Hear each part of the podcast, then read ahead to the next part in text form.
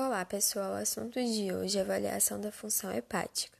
Os exames bioquímicos utilizados para essa avaliação são transaminase oxaloacética, que é o TGO, e quando seus níveis estão elevados, pode indicar doenças cardíacas, musculares ou hepáticas. A transaminase pirúlfico TGP, que é uma enzima encontrada em grande quantidade no fígado e quando aumentada pode indicar hepatite, cirrose e icterícia, entre outros.